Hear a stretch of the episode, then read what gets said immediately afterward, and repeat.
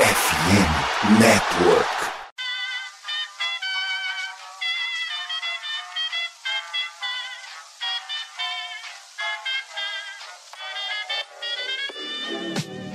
Mais uma rebatida forte. E ela tá fora daqui! Uau! E ela disse adeus! É home run! Aquele abraço! E aí galera do beisebol, tudo bem? Como é que vocês estão? Feliz Dia dos Pais a todos os papais que estejam ouvindo esse episódio. Está começando a partir de agora o episódio 259 do meu, do seu, do nosso Rebatida Podcast Beisebol, o podcast para falar da Major League. Hoje um episódio festivo, né? Muitas celebrações nesse final de semana. Eu não sei se é a época do ano, eu não sei se é marketing para poder aproveitar, mas a verdade é que a gente teve Fernando Valenzuela, José Bautista, Félix Hernandes, muitos nomes latinos aí sendo homenageados, grandes lendas. Também vamos falar para vocês sobre o Dia dos Pais, né? Alguma curiosidade, enfim. E é claro, né, trazendo o melhor do beisebol hoje com o time quase completo. Quase completo porque Guto Edinger segue desaparecido, assim como a bolinha do New York Yankees. Eu sou o Thiago, junto comigo Vitor Silva e Tássio Falcão. Fala, Vitor, tudo bem, querido? Salve, Thiago Cordeiro, Tássio, meus caros, minhas caras ouvintes aqui deste episódio do, do Rebatida. Muitas homenagens, né, Tiagão? Lembrando que nesse fim de semana tivemos é, a introdução dos novos membros do Hall da Fama do basquete, né? Então tivemos Manu Ginó, é, não, tivemos Paul Gasol, Greg Popovich, Beck Raymond, é, enfim, foi uma classe da pesada mesmo, acho que uma das mais fortes dos últimos anos, e claro, no beisebol, geralmente é nessa época mesmo, aí agosto, que os times fazem as cerimônias do Hall da Fama.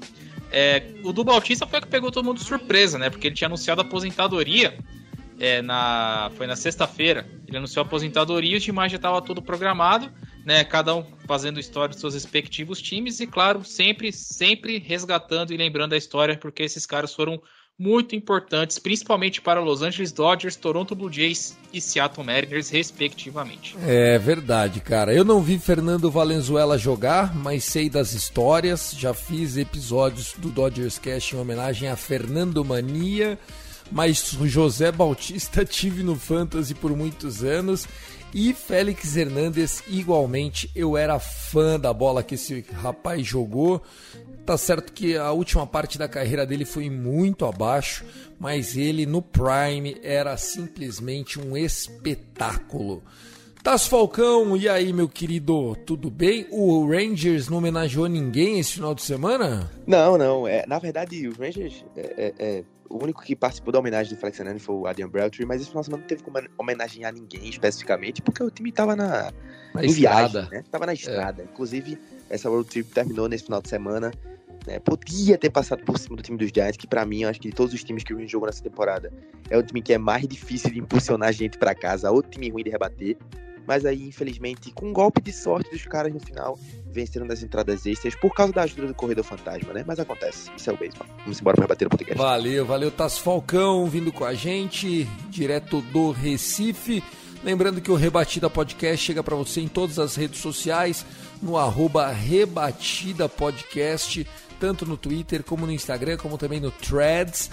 Tem uma parceria legal com a MLB.Brasil, né? MLB Brasil, um perfil não oficial da Major League, mas com muito conteúdo. Um abraço pro Kevin O'Dodger, os caras que a cada 15 dias tem o Resenhas do Beisebol no canal do YouTube do MLB Brasil. Então, se você gosta de MLB, além de seguir o Rebatida, dá essa moral pra rapaziada e vai lá conferir toda a produção que os caras estão fazendo que vale muito a pena. O oferecimento é da Sport America, pensou em produtos licenciados, originais, de qualidade, pensou na Sport America. Na descrição desse episódio tem um link que você pode conferir preços e descontos exclusivos para você, ouvinte do Rebatida Podcast. Vamos lá, começou o episódio. Vamos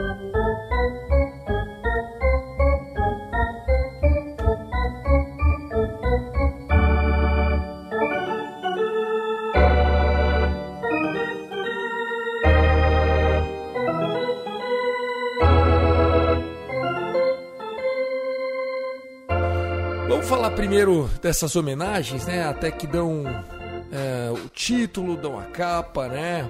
É, a gente tem visto durante esses anos todos o beisebol ser um dos esportes que mais reverencia o seu passado, né? Se Cooperstown é, coloca muitas barreiras para os jogadores serem lembrados eternamente como Hall da Fama do beisebol, isso proporcionou que os times cada vez mais façam o próprio reconhecimento. Então, assim, ah, o jogador não é bom o suficiente para ser do Hall da Fama, mas aqui o cara é pica, aqui o cara vai ser lembrado, aqui o nome dele vai estar tá no estádio, aqui a camiseta dele vai estar tá aposentada, aqui vai ter é, a moral para ele fazer a sua, é, a sua memória, a torcida reconhecer e se tornar é, eterno né, para as torcidas, que é o que mais importa. Né? Cooperstown é importante, mas o jogador eu tenho certeza que está feliz igualmente de ser reconhecido pela franquia que ele teve maior êxito. Tivemos esse final de semana, é, pela primeira vez na história, o Los Angeles Dodgers aposentando uma camisa de jogador que não está no Hall da Fama, né? o Fernando Valenzuela, com o número 34. É, aguardou todos esses anos, né? Quase quase 30 anos aí para ele ter o seu nome aposentado. O Dodgers não deixava, Vitão, ninguém usar a 34. Então a 34 não estava disponível, mas ela não estava oficialmente aposentada porque estavam esperando, vamos dizer assim, o reconhecimento de Cooperstown, que nunca veio.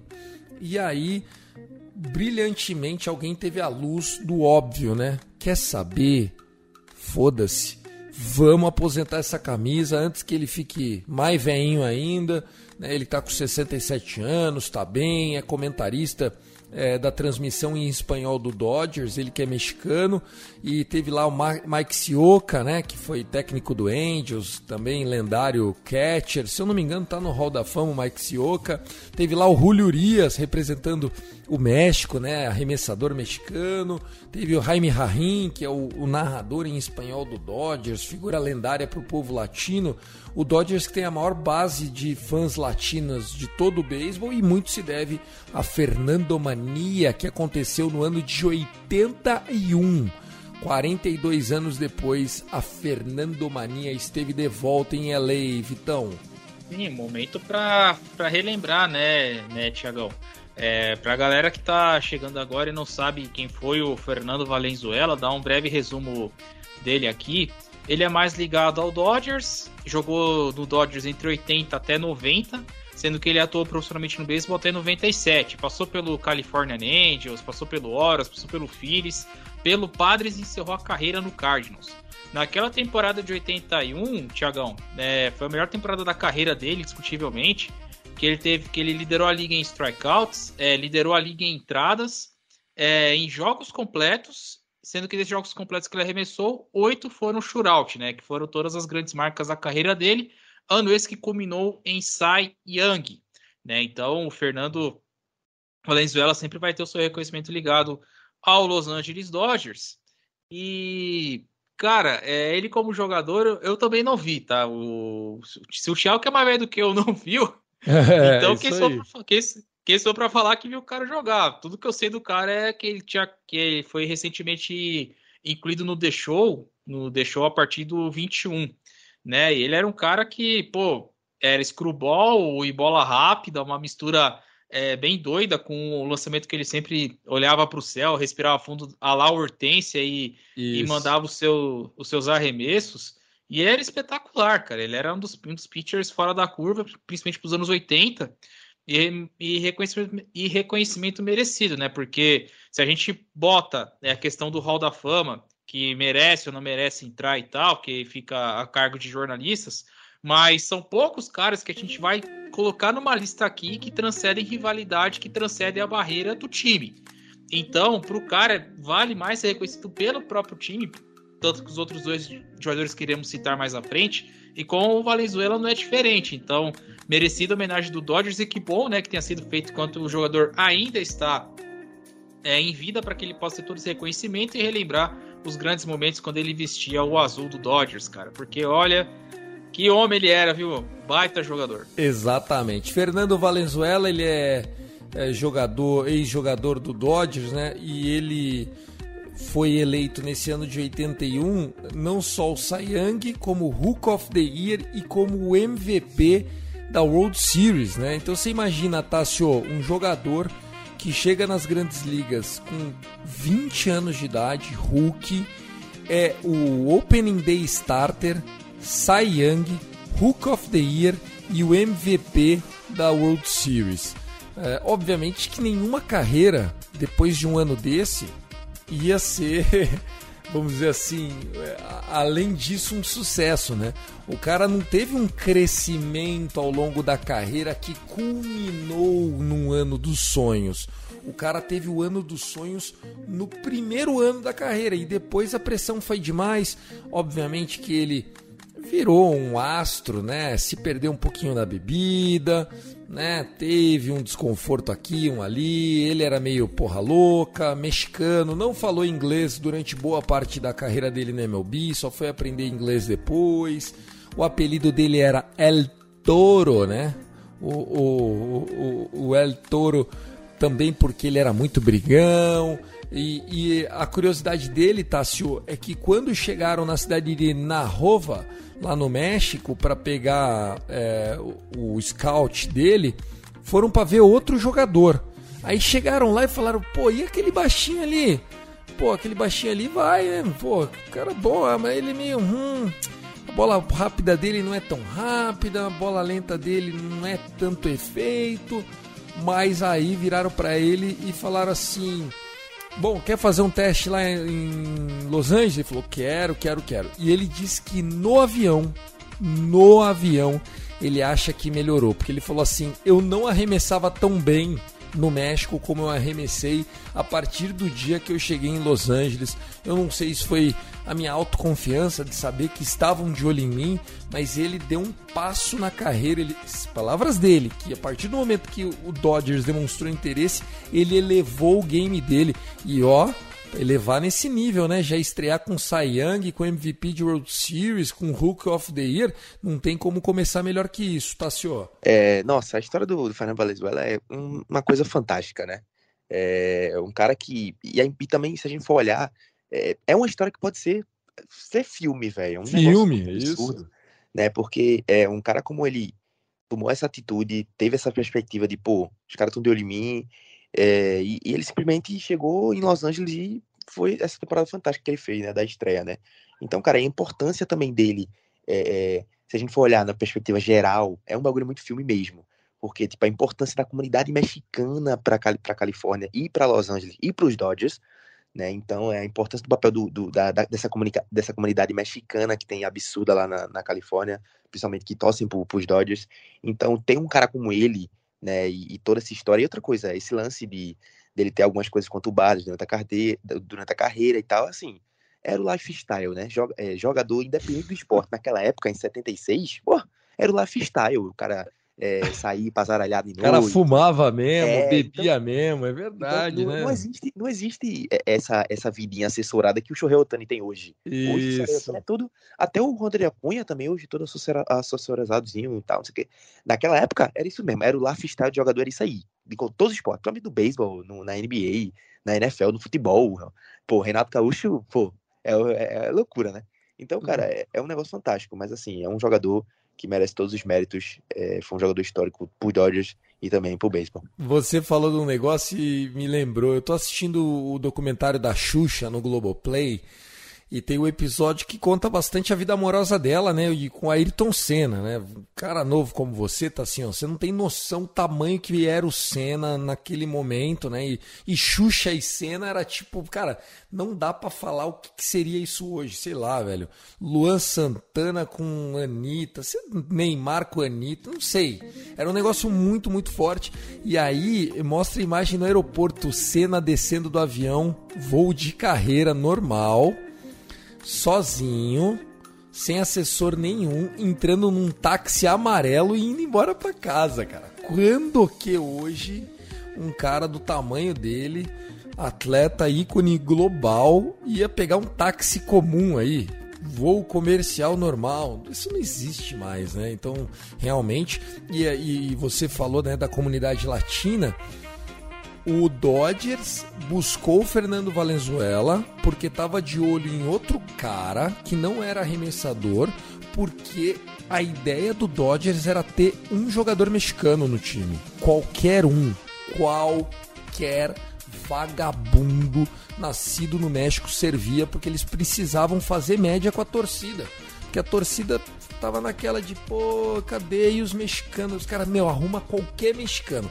Aí chegaram lá, olharam, puta, tem esse baixinho aqui, vamos, vamos. E esse baixinho era o Fernando Valenzuela, Vitão. É, é o famoso estreitar laços, né? Califórnia é, é mais próxima com a fronteira do, ali do México, né? Principalmente com a cidade de Tijuana.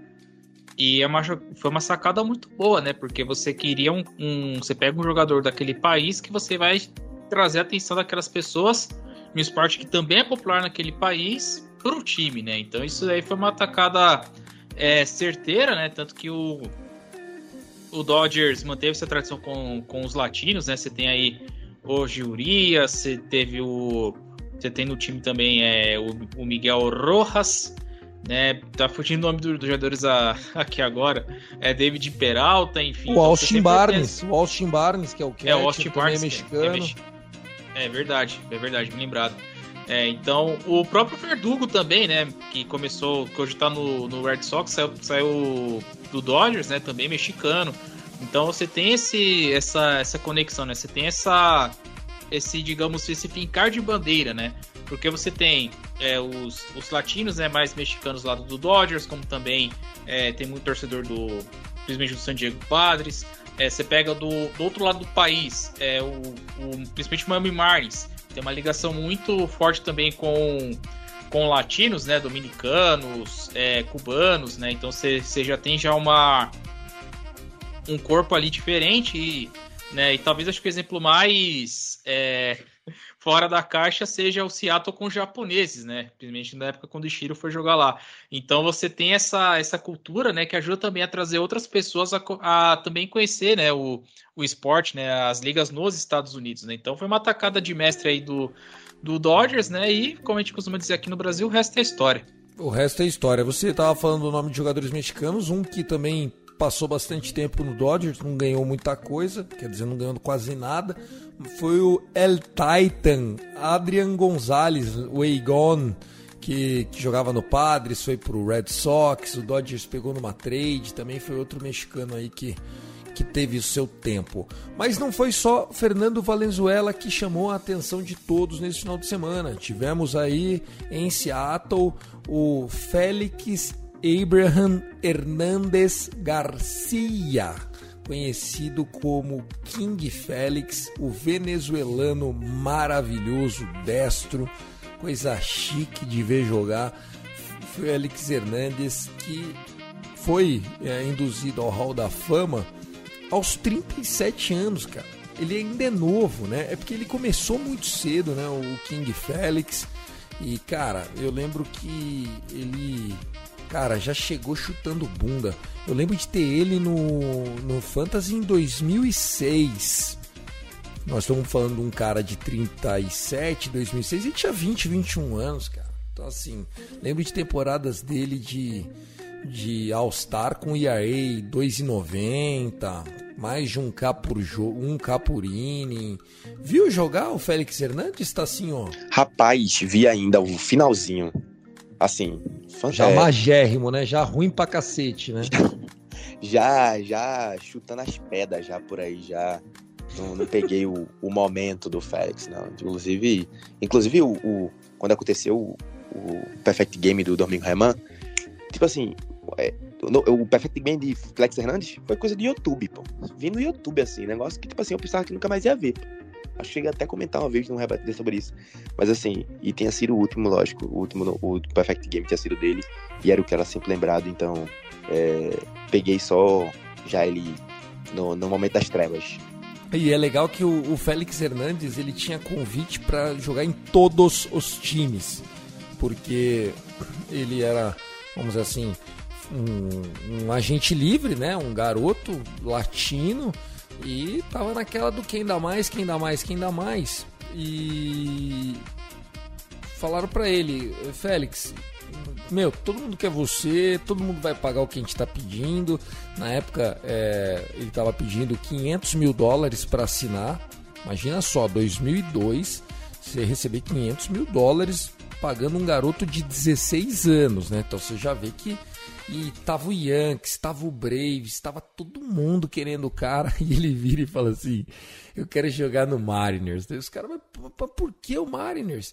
É porque tinha outro venezuelano no time. Não sei se vocês lembram do Freddy Garcia. Era um pitcher legal, ele era ok, um, um ok ali. E aí falaram, ué, beleza, então vamos leiloar. E aí chegaram pro, pro Mariners e falaram, ó, o Yankees tá pagando 700 mil, mas o menino quer jogar aqui. Só que eu preciso que você pague um pouquinho a mais. Aí o Mariners falou: eu pago 710. Sabe aquela coisa de leilão, leilão mesmo? Então tá aí, feita o negócio. Acho que foi o melhor investimento da vida do Mariners. Lembrando que o Félix Hernandes chegou no time do Mariners no início do, do, dos anos 2000, mas não tem qualquer relação com aquele Mariners das 116 vitórias. É, mas ele é um cara que, ainda assim, depois de muitos anos ruins, né? Ele se aposentou em 2019, se recusou a jogar por outro time e tal. É, ele ainda terminou a carreira com um ERA de 3,40, Vitão. Ele foi muito, foi muito sólido, né? Durante a, toda a sua trajetória, né? Ele atuou por 15 temporadas, todas jogando oficialmente, né? Pelo Seattle Mariners. É, foi eleito Cy Young nas temporada, na temporada de 2010. É curioso que naquela, naquela época os caras. É, foi quando. Foi um antes e depois, né? Que antes, o que, que os analistas eles costumavam olhar primeiro? O número de vitórias. Só que é uma estatística muito subjetiva, porque. É, não é. Porque o pitcher pode sair com, com a vitória, sendo que ele tomou seis corridas, mas o ataque entregou sete ele pode acabar sendo com a derrota, mesmo ele jogando muito bem, mas um errinho ali sai com a derrota e o cara não presta, né? Então foi uma mudança de mentalidade ali que fizeram com, com, com ele na, naquele de 2010. Ele que não foi All-Star naquela temporada, né? Curioso que ele foi All-Star de 2009 até 2015 e justo no ano que ele não foi All-Star, ele ganhou Cy Young. É como são as coisas, né, Tiagão? Como é que um cara que é Sayang não vai pro All-Star, né? Aí você já vê que o beisebol é tudo, tudo horroroso, né? Mas é porque pra o cara ter sido Sayang, ele fez, eu acho que uma segunda metade é, de Marte, né? Porque não é possível. Sem dúvida. Não, é que o engraçado é que ele liderou a liga inteira em ERA, é 2.27. Em jogos arremessados, ele liderou a liga americana com 34 e em entradas arremessadas foi ele com 249,2 entradas, que foi inclusive a maior marca da carreira dele. É, então foi uma, uma coisa assim bizarra que, que enfim, é, é só o beisebol para contar essas coisas. Eu falo outra curiosidade do, do Felix Hernandes, o Tiagão. Ele teve 419 partidas na carreira.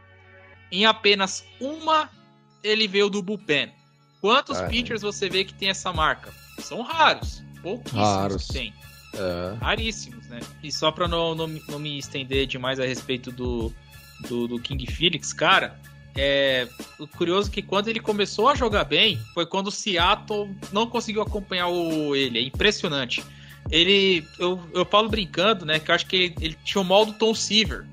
É porque, por mais que o pitcher era muito talentoso, só que toda vez que, ele precisava do ataque para garantir a vitória, o ataque ia lá e anotava uma corrida, anotava zero.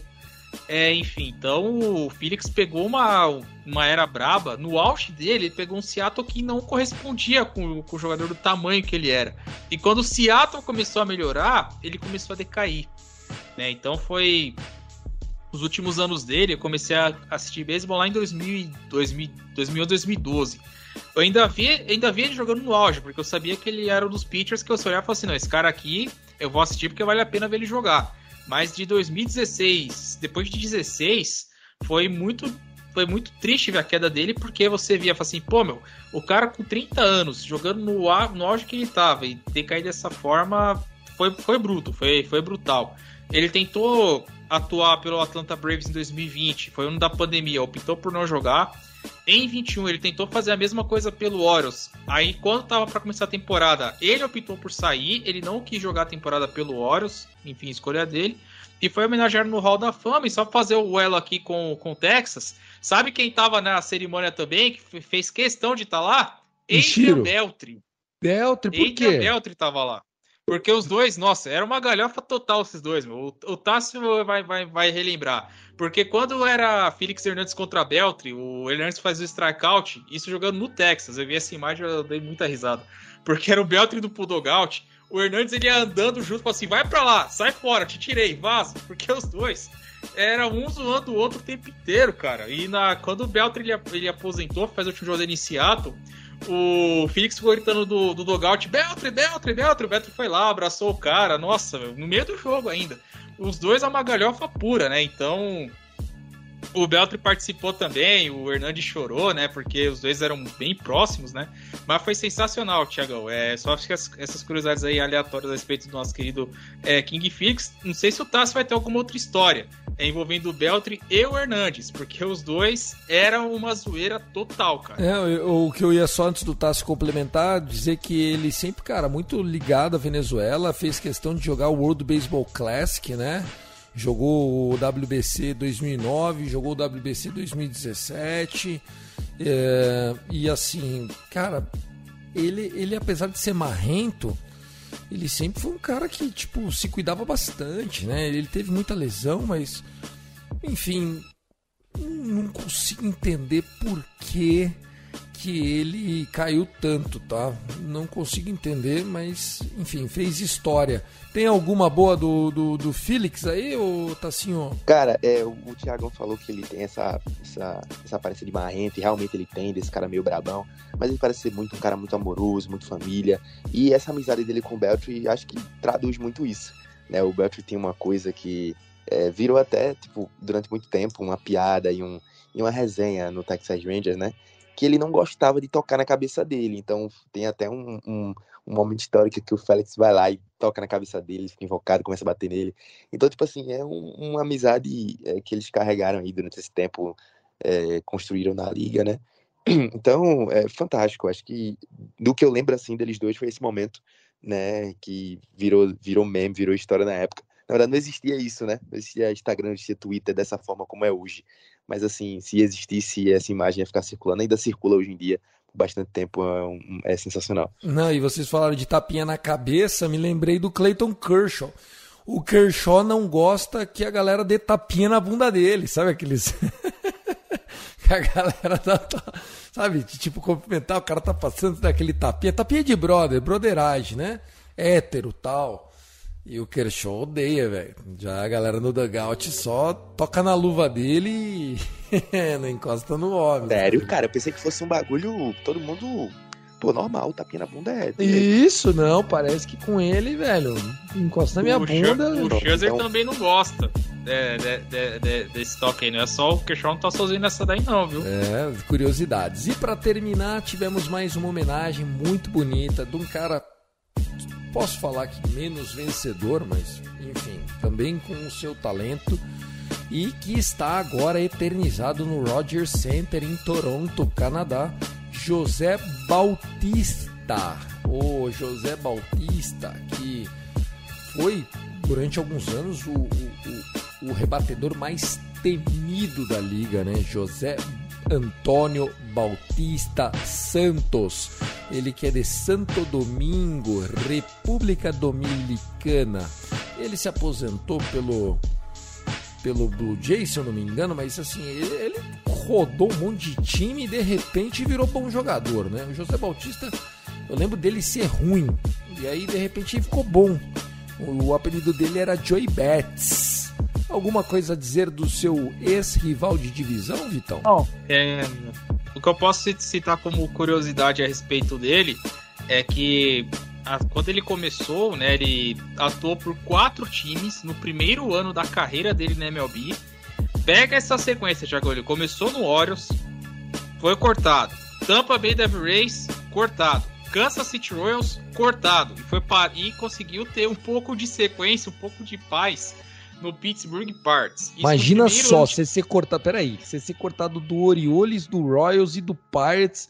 O cara não desistir, ele já é um herói, né? É, cortado do Devil Rays. E não tô falando dos times que estavam em alta. Nessa época, os times estavam na baixa, tá? tanto o Orioles quanto o Devil Race, quanto, quanto o Kansas estavam mal das pernas. Era muito, era, a coisa era feia. Aí no Parcer teve um respiro até que ele foi trocado na temporada 2008 para Toronto. Em Toronto ele, ele, digamos, brilhou, né? Ele foi fora da curva. Temporada de 54 home runs. Na primeira temporada ele completa pelo Blue Jays já aos 29 anos. É, 2011 foi o melhor ano da carreira dele. Foi top 3 na votação de, de MVP.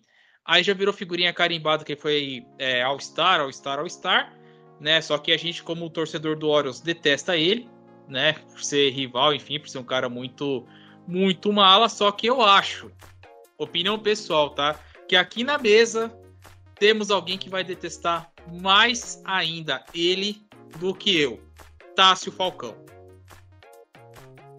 Por causa do momento do Bet Flip, temporada 2015, né, que deu o playoff entre Toronto e Texas, que o Bautista rebate home run na oitava entrada, e ele faz o bet flip que ele quase só faltou arremessar o bastão pro dogout do Rangers, e a partir daí ele virou persona non grata, né, lá no, no Texas, tanto que na temporada seguinte...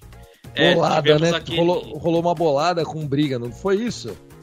Não, é, foi um slide, ele contra o Odor, né? O tanto que o Odor jogou foi um, acabou dando erro e a TV focou no erro. Só que depois você viu todo mundo correndo pro meio do, da segunda base para entender o que estava acontecendo. Aí você já viu o Bautista caindo e tal, porque o Odor acertou um diretaço nele. Que eu lembro que fizeram até meme da capa do Pantera, Vogel Display of Power, que, ele, que a bola vai, tipo, é, é o murro do Odor no, no Bautista, cara, porque pegaram um, um frame fotógrafo foi tão brilhante na foto que pegou o cara tomando uma porrada aqui, meu, mas devido às provocações, é claro, porque principalmente no Toronto Blue Jays, cara, o que esse cara rebatia de home run e que esse cara todo mundo temia porque sabia que o jogo podia ir pro espaço a qualquer momento com ele no bastão, é, fazia juiz, cara. E por mais que a gente brinque, né, falando, a, falando como rival, é, ele pro Blue Jays foi muito importante, cara. Aquele cara que provocava, o cara que vestia a camisa, o cara que brigava. É como o LeBron James falava do Joaquim Noah. É um cara que você detesta jogar contra, mas ador adoraria ter no teu time. E isso se encaixa no com o Bautista. Ah, cara, eu acho que na verdade é, eu não teria nenhum problema com o Bautista. É, minha, meu pensamento era não ter nenhum problema com o Bautista, o Bautista. Sendo que a questão é o seguinte: toda vez quando se fala em Toronto e Rangers, sempre vão levar para o assunto Bautista, bat flip, soco do Odó. Então, é, o, o, que eu fiquei com o ranço do Bautista é realmente porque toda vez que vem alguma coisa, alguma interação com alguém do Blue Jays, é sempre falando sobre isso. Sobre o bat flip, sobre o, o Bautista, sobre o, o, soco do Odó. Então, eu peguei ranço disso aí, mano. Porque só tem isso. Então, parece que quando se fala de Blue Jays e Rangers, só vem esse lance do Bautista. Lógico, é um lance histórico, né? É, o bat flip e, e o soco ter acontecido meses antes, né? Porque aconteceu em março. E é, na pós-temporada, os Rangers e o, e o, Blue Jays se encontraram, então isso é uma das coisas que vai mais pra história, né? Porque também eu acho que de todas as brigas que rolaram, assim, já rolaram muita, muita briga brutal, né? Eu acho que a mais brutal recentemente que aconteceu foi aquela dos Angels contra os Mariners, né? Uma temporada dessa aí, né? Aquilo ali foi um negócio absurdo, né? Que até o, o, o menino lá, o Randall, quebrou o braço e tudo mais, tava com o braço quebrado lutando, brigando. Mas assim, essa, esse soco do Odó no, no Bautista, acho que foi um dos socos mais bonitos que, que rolou num, num, numa briga de beisebol, porque não é possível, né? É, é, é uma clenchada bem encaixada de uma forma que é absurda. Essa que teve recentemente, tanto que teve recentemente a do, a do Tim Anderson com o José Jimenez, né? E a galera fazendo meme, tipo assim, pô, não foi como. Aí todo mundo lembrando justamente a do Odó com o, o Bautista. Então acho que toda vez que rolar uma briga no, no beisebol vão sempre memorar isso, porque é um momento histórico, não tem jeito. É, eu, eu, eu, lembro do Bautista de, de fantasy também, né? Era um jogador que é, tomava muito strikeout, mas também vinha para rebater e, e, salvava, né? A, a, sua pontuação com, com a bola longa. Uh, e, e, e, era justamente isso que agora está mais explicado, né? Eu lembro que ele era um jogador comum e aí de repente ele veio vindo e, e virou um fenômeno. E tá aí, o número dele está aposentado com a camisa é, no Hall da Fama do Toronto. E no estádio o nome dele vai ficar abaixo. É, ali do, do, abaixo não, vai ficar ao lado do Roy Halladay, né? O finado Roy Halladay. Então, assim, para quem está olhando ali as, as lendas do Toronto, Roy Halladay é, vai ficar do lado para sempre no Rogers Center, do lado de José Bautista. Que dupla, né? Roy Halladay arremessando, Bautista no slugging. Com certeza, tempos gloriosos do Toronto que não culminaram em título, né? O José Bautista aqui foi seis vezes All-Star, Silver Slugger três vezes, ganhou duas vezes o prêmio Hank Aaron, foi duas vezes também o líder de home runs da liga em 2010 2011 e tá aí, eleito agora alçado para o Toronto Blue Jays Level of Excellence. O dominicano é, José Bautista. A curiosidade desse primeiro bloco, então, 35 minutos de programa, é: tivemos a aposentadoria não em Cooperstown, né? Mas ali para é, as equipes de três latinos, né? O mexicano, Valenzuela, o venezuelano King Félix e o dominicano José Bautista. Vou fazer a provocação, até acho que sei qual é a resposta. Vitor e depois Tássio. Se um deles fosse americano, você tem alguma dúvida de que eles estariam em Cooperstown? Hum, olhando friamente. Bautista talvez não. não. né? Bautista talvez não, não. né? Mas o, o Valenzuela, o Valenzuela, o Valenzuela seria, com certeza, Hall da Fama. O Valenzuela é o que chegaria mais perto, porque o, o Tássio pode até, não sei se ele vai concordar. É, o Hernandes ele teve uma queda muito, muito abrupta, é né? Verdade, e, é verdade. E estatística é, teria que ser um pitcher para pelo menos 200, 200 vitórias na carreira para poder os caras levarem em consideração, né? Por mais que ele tenha tido um período muito de muito domínio, mas não foi um domínio constante como foram de outros é, nomes, né? Não só americanos como latinos também. Né? Então acho que pro Hernandes e pro Bautista seria mais complicado, mas o Valenzuela, eu acho que sim, viu? Pensando, pensando agora, você colocando três lados, o Valenzuela dos três é o que merecia estar tá lá, eu acho. E você, tá assim, ó? Eu acho que também estaria. Eu acho que é, mesmo, pronto, mesmo se ele tivesse tido a, a, carreira conturbada que fosse, mas ele sendo americano, ele com certeza estaria lá. Acho que isso pesa um pouco, cara. É só olhar pelo, pelo Hall da Fama, né? A quantidade de americanos que tem, lógico, lógico, são mais no esporte, com certeza, mas assim, tem muita gente latino é, que poderia estar nessa lista e não estão, né? Então é, é, complicado. Acho que com certeza ele já teria se voltado, já estava lá no, no, no. Perfeito, então é isso. Vamos terminar o nosso primeiro bloco falando das homenagens aqui no meu, no seu, no nosso Rebatida Podcast.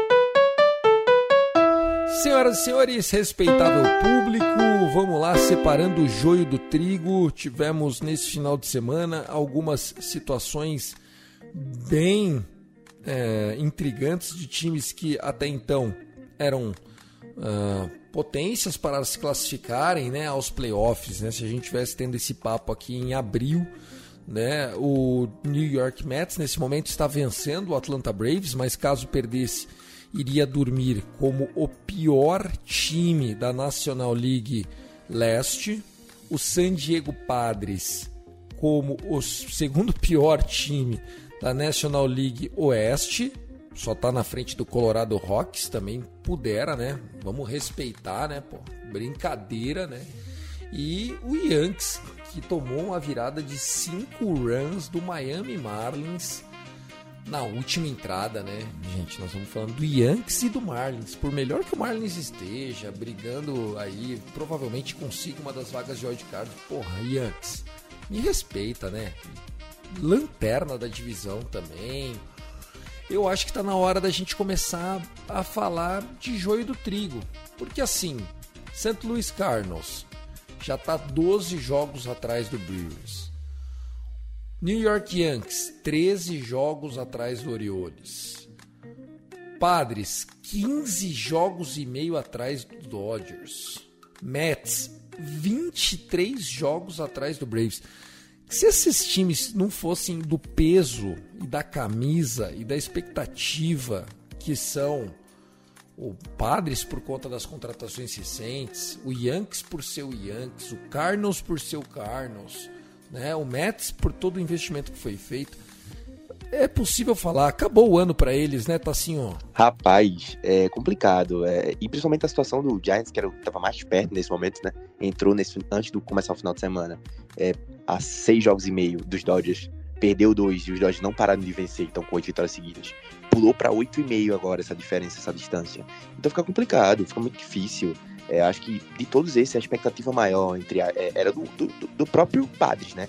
É o Padres, é. O Padres acabou então, o ano, pô. Não tem como. É, não até tem então, como. Esse, time do, esse time dos Padres, mesmo assim, é o time que lidera a linha em array dos pitchers, né? 3 e 14, se eu não me engano. Não sei se já diminuiu, mas é o time que lidera a liga em array dos pitchers starters. Então é complicado, é difícil entender essa situação. É, times que estão realmente no buraco. Vitão, acabou o ano desses todos aí? Porque assim, ó, na matemática, o Yankees e o Padres estão cinco jogos só atrás do wildcard.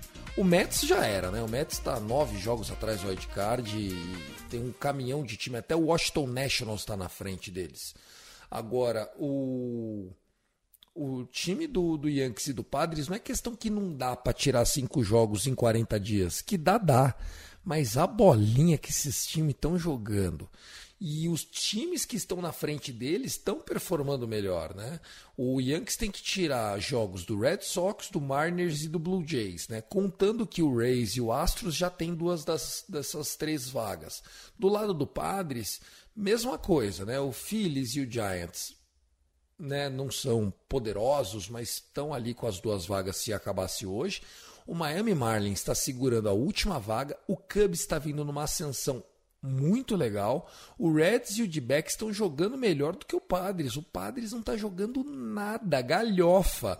Tá 3-7 no last 10. É, coisa, coisa em San Diego, a carruagem virou abóbora já há algum tempo, né?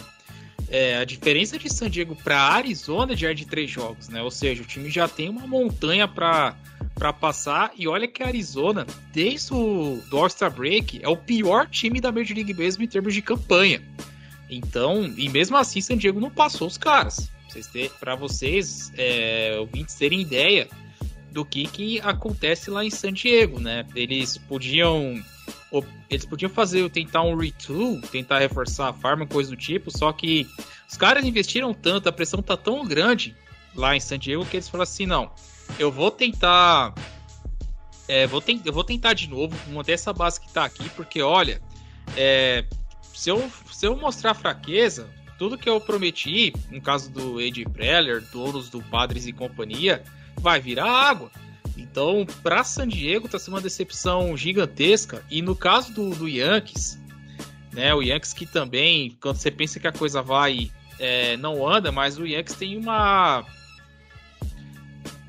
uma missão muito complicada, porque como você falou, Tiagão, é, os três times à frente do Yankees estão jogando melhor, né? Por incrível que pareça, o Toronto, por mais que tenha perdido a série com o Cubs, mas é o primeiro time na zona, na zona da wildcard, está se encontrando. O Seattle, o Seattle perdeu a série pro Orioles, só que o time tinha ganhado oito seguidas. É, então não é qualquer, não é pouca coisa. O Red Sox, que apesar dos pesares, se mantém na briga e é um time que você não pode descartar é, jamais. Então, é, no caso do Yankees, teria que performar para alguém descer a ladeira, só que mesmo é, dar um ponto aqui, tá? Tampa Bay, abre o olho, viu? Que eu acho que esse primeiro lugar aí vai acabar indo para Houston, tá? O Tampa Bay não tá desempenhando legal. Ganhou a série do, do, do Cleveland Guardians, beleza, ganhou as duas. É, podia ter sido varrido nessa série, porque Tampa Bay só foi ganhar na Bacia das Almas, ganhou as duas vitórias também foram por, foram por Alcoff. Então, é Tampa Bay que não abre o olho, porque pode descer a ladeira legal, tá? Principalmente que os braços, quase a rotação inteira tá na lista de contundidos. O Steve McLaren tá fora da temporada já. Então é, é para ficar de olho. Só que o caso do Yankees tá com azar que todo mundo à frente dele tá, tá indo bem. E no caso de San Diego, você pode olhar que a Arizona tá mal, mas você tem ali Cincinnati e Chicago que vão brigar. E o Marlins que não vai arredar o pé, que mesmo mal, ainda é o último time do wildcard, Thiagão. Então, é, como já passou a deadline, os times têm que fazer, vou continuar tentando, mas vai ser aquele famoso me engana que eu gosto, porque é difícil acreditar uma remontada. Tá, e eu não sei se vocês viram, mas o... é uma notícia de uns dois, três dias atrás que o Juan Soto tá dizendo que os companheiros de equipe já não estão se esforçando muito é, que ele está muito desapontado, que ele está frustrado, falando assim: nós precisamos jogar como um time, nós precisamos lutar todos os dias, nós precisamos lutar a cada et-bet, e a gente não tem feito isso. Tem dia até que a gente faz, mas tem dia que a gente não faz. A gente tem que melhorar isso, a gente tem que fazer isso todo dia. É, nós estamos muitas vezes olhando só para o nosso umbigo, nós estamos esquecendo o que a gente faz de bom num dia, a gente está cometendo os mesmos erros do dia anterior. Então, assim, Juan Soto dificilmente né, ele, ele vai ficar depois dessa. O Xander Bogarts falando que eles estão jogando fora partidas que eram para eles terem vencido e que quando o ataque encaixa, o, pi, o bullpen estraga, quando o, o, o bullpen segura, o ataque não aparece. Rapaz, eu já tô, eu tô lendo essa matéria aqui, eu não sei se vocês viram, vou mandar o link lá no grupo nosso, mas eu, eu tá, tô até ouvindo a musiquinha dos Trapalhões, tá assim, ó.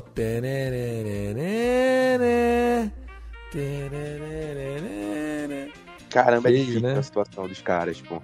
É, é, é triste até pensando no, no, torcedor, porque a janela que os caras trazem o Soto e o que eles dão pro Juan Soto para ter o Juan Soto no time e não aproveitar o talento do Juan Soto como tem que ser aproveitado é, é, é, é, é esculacho, mano. É esculacho com quem tosse. É esculacho com, com a instituição, cara. Porque você tem um jogador que ele não vai querer ficar. Ele vai querer ficar. Ele vai querer ir embora, pô. Entendeu? Então, é, é, com certeza, e com certeza o Juan Soto vai querer apagar da carreira dele essa passagem dele pelos padres. Pô. Porque é complicado, é muito difícil. É, e, e, e, a gente se falando sobre os padres também, por um time que está atrás do D-backs e como é que como é importante, né? Eu vou entrar até em outro assunto, mas como é importante o break, né? Como é importante o Ashford break. Que esse time do, do, do Arizona Diamondbacks vinha voando desde, antes do, do break. E passou o break é que a gente vê realmente, e passou o break e a trade deadline é que a gente vê os times que realmente são de verdade, que estão ali para competir ou não, né? Então, a, a, essa, essa desmoronada do D-backs era meio que esperado. Apesar que o time se reforçou até na trade deadline, mas as coisas não aconteceram daí então. O time simplesmente é 6-18 desde que começou, desde que, desde que me voltou do feriado do After Break. Então, é, é e, e, e, os padres ainda não passaram eles, né? Então vê que loucura. É, é um time, os padres vêm já, do, já, já não acontece antes do After Break, já acontece bem, bem antes. É complicado, é muito difícil. A situação na, na West é, é, é para fazer os, os, os, Dodgers nadar de braçada cada vez mais. É, e, e, e lembrem-se, né, Vitão, que não, não, faz, não faz dois anos o, o, o, o Tatis Júnior e o Machado deram uma desentendida dentro do, dentro do dugout ali, né? Com o jogo rolando, um pontou o dedo pro outro. E eu sinto muito isso deles, cara. Eles são muito. Vou fazer o meu e foda-se, chega, e é isso, e é o que é, e já era. É, o maior, é, é aquele famoso choque de ego, né? De um lado, o maior, a, o maior contrato da história do Padres, e do outro é o prata da casa, né? Prata, entre aspas, porque não foi San Diego que, que o escolheu, né? Ele veio uma troca pelo, pelo James Shields à época, né? É aquela famosa bagunça, né, Tiagão? Se, se, você vê que as, que as coisas não andam, é, por mais que o elenco seja talentoso, é, você vai acabar parando em algum momento, você vai acabar travando em algum lugar. Você pode ter uma exceção ou outra em alguma outra liga de caras que, que não se bicavam, mas iam lá e resolviam, mas não é o caso do Padres.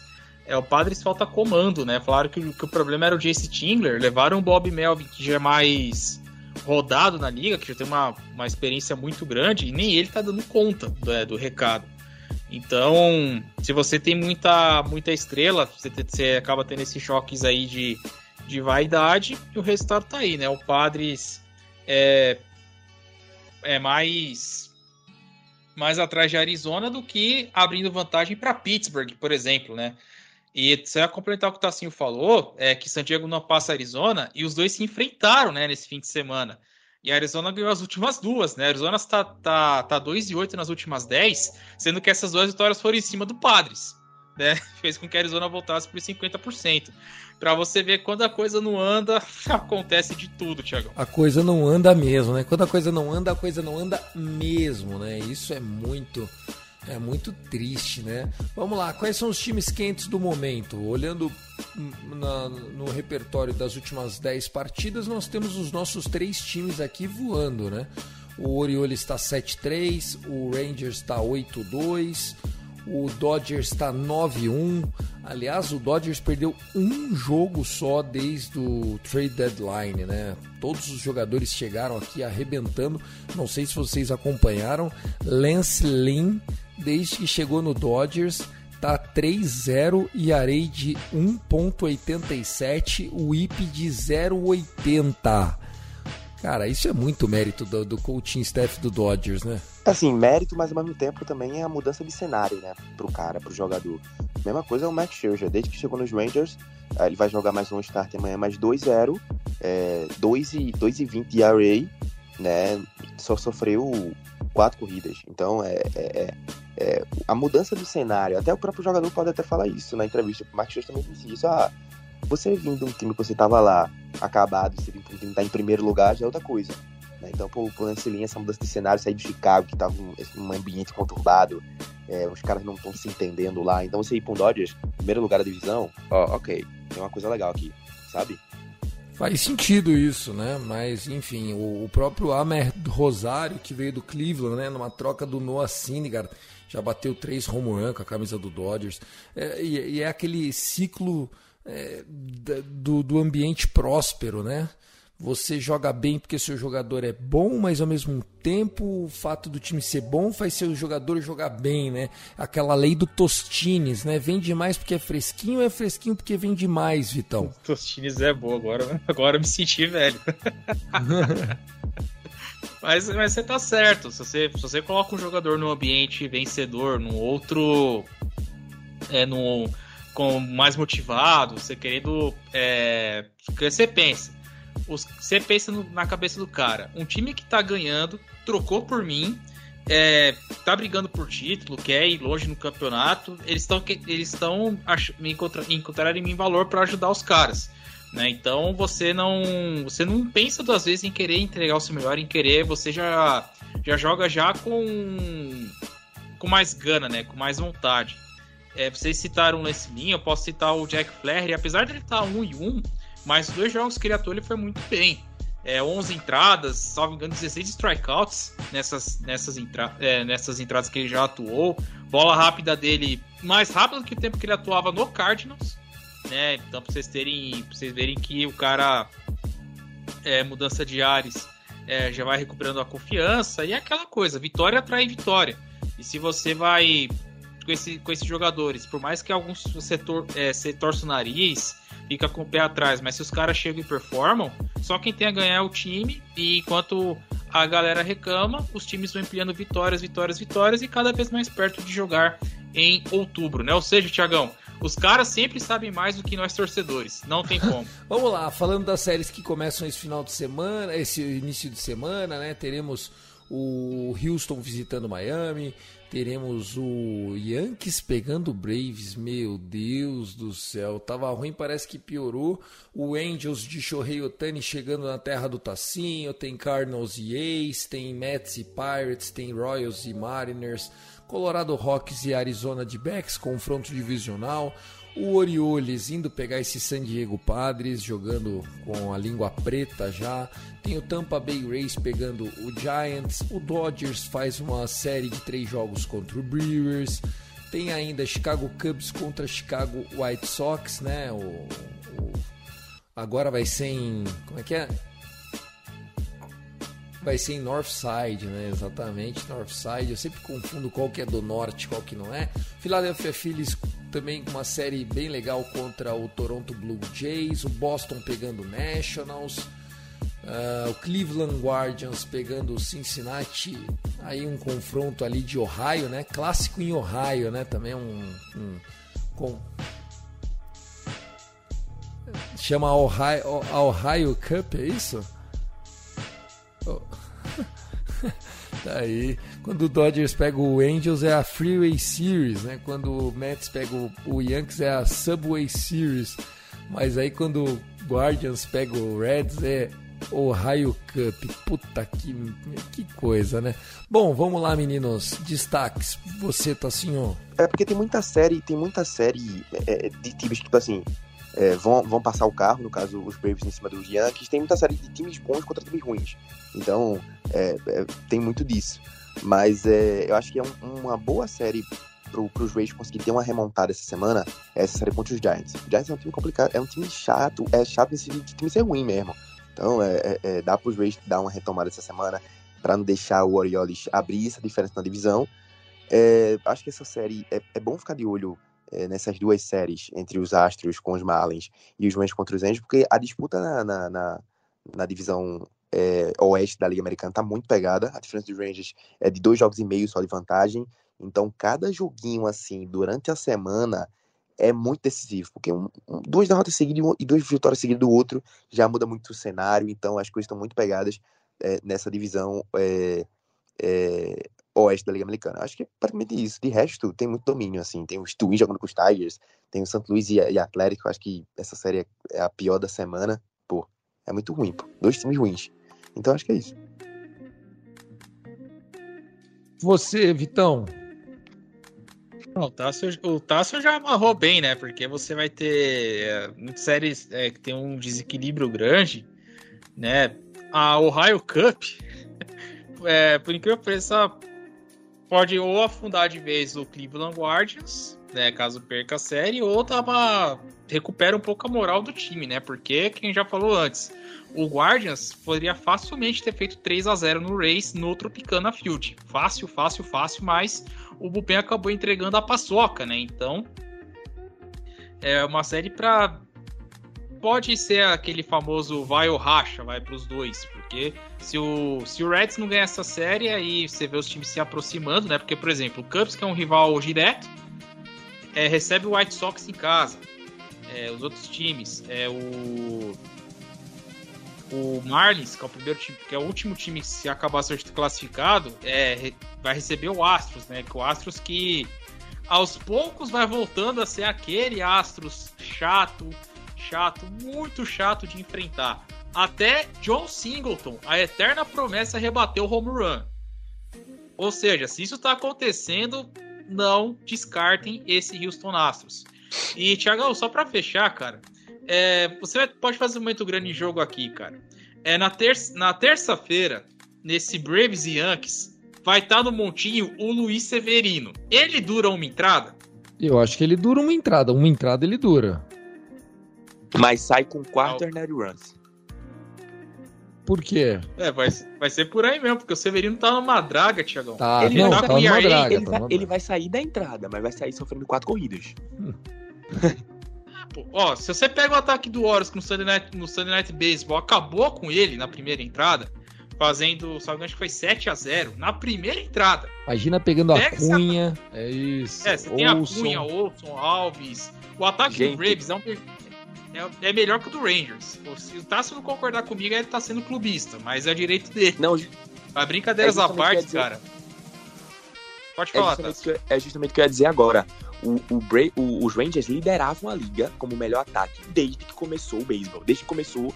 É, é, é, é o Tampa Bay liderava durante um tempo, mas assim, lá por, por abril.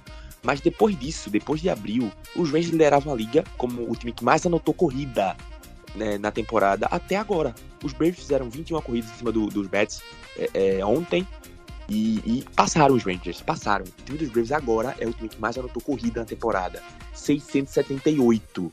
Os Rangers, que é o segundo colocado nesse momento, tem, eh, tem 672. É um run diferencial do, do, do Atlanta de 194. O time do Atlanta está amassando as outras equipes com corridas e corridas. Então, o que vai fazer com o Severino não está escrito no gibi. É, eu acho que a pergunta foi: fecha o primeiro inning? Eu acho que fecha o primeiro inning. Faz cinco innings? Não faz cinco innings na minha opinião. 3.2. Né? 3.2. Bom, vamos lá, pessoal. Eu queria destacar aqui, né? A gente tem os confrontos de líder de divisão, né? O, o próprio Dodgers pegando o Milwaukee Brewers. O Dodgers, como eu falei, vem num bom momento. Nós temos os líderes de wild card aí, né? O Giants e o Tampa Bay Rays se enfrentando também é, é bem interessante, um confronto que, que promete nós vamos ter é, o jogo, vamos dizer assim, que eu acho que é, é a série para para jogar toalha de uma vez, né? Ou Minnesota ou Detroit, os dois se enfrentando, né? Pra... Lembrando que esses dois times ainda têm chances, porque jogam numa divisão muito, muito, muito abaixo. Mas também é um confronto que não tem como a gente não destacar esse White Sox e Chicago toda vez que eles se enfrentam. Eu acho muito interessante. Rapaziada, uma hora de episódio, vambora. Vitão, seu destaque final, beijo pra professora e até semana que vem. Muito, Tiagão. Programa mais um Rebatida entregue. Por mais homenagens e por mais justiça àqueles que fizeram história pelos seus respectivos times e pelo beisebol. Sim, antes de deixar meu, meu beijo carinhoso pra professora Lilian e avisar que o Cubs dela vai chegar lá. Abraços, meus amigos, e nos vemos na próxima semana. Sem clubismo, né? Hum, sei. sei. Sem clubismo. Tá, vambora. É, Tassinho, um abraço para você, meu brother. Se cuida, irmão. Rapaz, o que o cara não faz pra agradar a patroa, hein? Vai dizer, vai dizer que os Cubs vão chegar lá. Pô, não faz isso com Lilia, pô. Não faz isso. Mas é isso, pessoal. É muito bom estar aqui com vocês. É, é bom gravar rebatida, como sempre. É, mais uma semana que foi aí, a temporada tá ficando pegada. E semana que vem tamo aí de volta, hein? Um beijo, um abraço, até o próximo rebatida. Valeu! Beijo Valeu, pra minha patroa também. Opa, legal, boa, boa, boa. Mandar um beijo pra minha patroa também, que me serviu café na cama hoje, dia dos pais.